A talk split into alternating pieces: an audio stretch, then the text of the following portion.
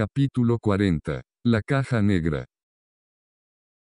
Una gran ovación colmó de lleno la arena. Los asistentes estaban extasiados pues habían presenciado un combate muy emocionante, en el que ambos equipos participantes habían dado una gran muestra de su habilidad con la tecnología, por lo cual, en realidad, nadie le daba importancia al breve suceso en el que William Cramien, durante un par de segundos, había perdido el control de su robot, ocasionándole la derrota. Todos, con excepción de Staller, Hannah y Erin, lo atribuían a una pequeña falla que había sido muy bien aprovechada por Hugo Smith y su equipo. Eso fue asombroso, exclamó Dylan con aspavientos de emoción, a sus amigos sentados al lado. Espectacular, respondió Nala complacida con la gran demostración que acababa de presenciar. Sí, fue increíble, pero también muy extraño que William haya perdido el control de su máquina. Es alguien con experiencia que ya ha participado y hasta ganado el campeonato en años anteriores, como para que algo así le sucediera, además. Su robot funcionaba muy bien, dijo Staller sin dejar de pensar en el dispositivo para hackear que le había entregado Grayson Tremblay a Hugo Smith, aunque nadie más que él y sus dos amigas estaban enterados de dicho aparato.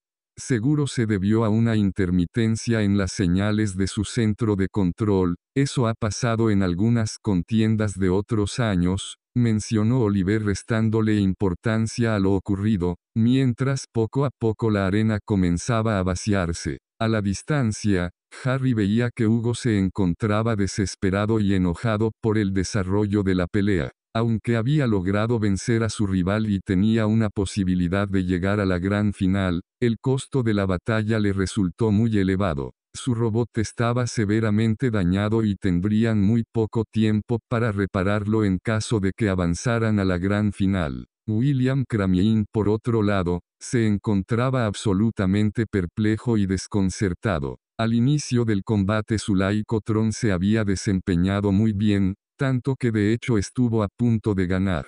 Sin embargo algo había ocurrido, y aunque no sabía qué, le provocó la eliminación del campeonato. Por ello, lo que más deseaba, era encontrar una respuesta a las fallas de su robot. Al salir de la arena, Staller y sus dos amigas se despidieron de sus demás compañeros de equipo para quedarse platicando en uno de los jardines tomaron asiento en una banca, mientras poco a poco veían cómo se alejaban los últimos asistentes al evento. ¿Alguno de ustedes vio el dispositivo de color rojo? preguntó Staller. Yo no, respondió Hannah frunciendo el labio con una mueca. Ni yo, aunque esa pérdida de control de William Cramien con su máquina fue sin duda muy extraña. Antes de eso su robot funcionaba a la perfección. Sí, sobre todo que yo vi a Hugo y al prefecto Grayson haciéndose gestos. Estoy seguro que, en su desesperación por no ser eliminados, lo hackearon e inhabilitaron, para luego decapitarlo y ganar el combate. Vamos a ver los videos de la batalla, sugirió Hannah con inteligencia, tal vez ahí encontremos algo de lo que nos hayamos perdido a simple vista. Es una buena idea, pero como seguramente serán muchos, Voy a traer a Kimball para que nos ayude a revisarlos, respondió Harry, que de inmediato se levantó y fue a la zona de casilleros para traerlo consigo. En lo que Staller regresaba, Hannah y Erin sacaron sus respectivos teléfonos celulares para checar en la app de Rosemary Robotics los videos y las fotos de la pelea, quizás podrían descubrir algo. Como todos los miembros de la comunidad escolar podían subir las imágenes y grabaciones que quisieran, para ese momento, aunque recién había terminado el enfrentamiento, ya había una enorme cantidad de contenido que tendrían que revisar. Sí que fue extraordinario, reconoció Erin reviviendo en cámara lenta la extraordinaria escena en la que el Robocorpio, de forma espectacular, le arrancaba la colmilluda cabeza al Laicotron. Espero que nosotros hagamos un buen papel también, dijo Hannah, quien pensaba que su exhibición quizás no fuera tan emocionante.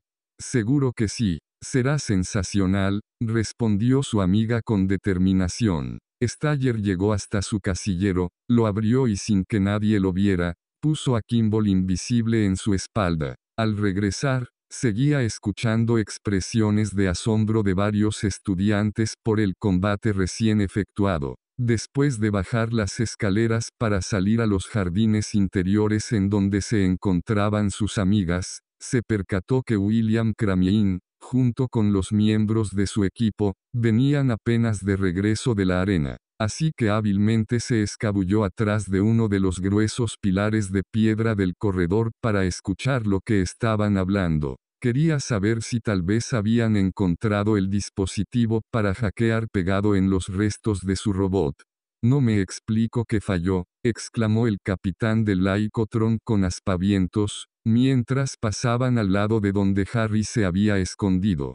Revisamos todo, incluyendo la caja negra. No existe registro de falla alguna, y los daños por el fuego fueron mínimos, en ningún momento perdimos la señal ni nada. Sí, todo indica que antes de perder la cabeza, nuestro robot funcionaba muy bien. Simplemente no me lo explico, gruñó de nuevo William con desesperación. Para no ser descubierto, Staller permaneció escondido unos instantes más, en lo que William Cramien y compañía se alejaban del lugar, a continuación retomó su camino para llegar a donde estaban sentadas sus amigas. Acabo de escuchar a William. Dice que no se explica qué sucedió, que su robot funcionaba perfectamente. Entonces seguro que fue obra de Hugo, dijo Hannah, no hay otra explicación. Es lo más seguro. ¿Encontraron algo en los videos? No, son demasiados, nos llevará mucho tiempo. Staller se quitó a Kimball de la espalda y lo puso sobre su regazo, con solo pensarlo le explicó que deseaban analizar el contenido multimedia de la batalla, para ver si encontraban el extraño dispositivo rojo que Grayson le había dado a Hugo para hackear a sus rivales y ganar así el campeonato. Entendido. Me conectaré a tu teléfono vía Bluetooth y analizaré todas las fotos y videos disponibles. No me tomará más de unos cuantos minutos. Gracias Kimball. Mientras esperaban, los tres amigos se pusieron a platicar acerca del combate y lo espectacular que había sido, estaban fascinados por las avanzadas máquinas que ambos equipos habían presentado. De repente, como un flasazo, Staller pensó en la desafiante tarea que tenía encomendada. Como Dan era una de las personas más inteligentes del mundo y había estudiado en Rosemary Robotics, era seguro que, para lograr su cometido de dominación global, en el futuro usaría robots y máquinas súper avanzadas, quizás incluso mejores que las presentadas en el campeonato de destrucción mecatrónica. Debían detenerlo ahora que todavía era pequeño, de lo contrario sería extremadamente difícil, aunque hasta el momento no sabían quién era. Unos minutos después, Kimball ya tenía una respuesta, he analizado todos los videos y las fotos de la plataforma, y solo en uno he podido ver algo que parece el dispositivo rojo, aunque lamento informarles que por la posición en la que se encuentra, no se ve con claridad y no puedo confirmarlo. Muéstranos, indicó Staller. Kimball realizó una proyección holográfica del video, mostrando el momento exacto en el que el lobo se encontraba en el aire, en su último ataque antes de ser destruido por el Robocorpio, se le apreciaba un pequeño punto color rojo cerca de su pecho, pero en realidad no se veía nada claro, por lo que no tenían la plena seguridad que Hugo hubiera usado el dispositivo para hackear al Laicotron de William Cramien. Eso es todo, Preguntó Hannah decepcionada.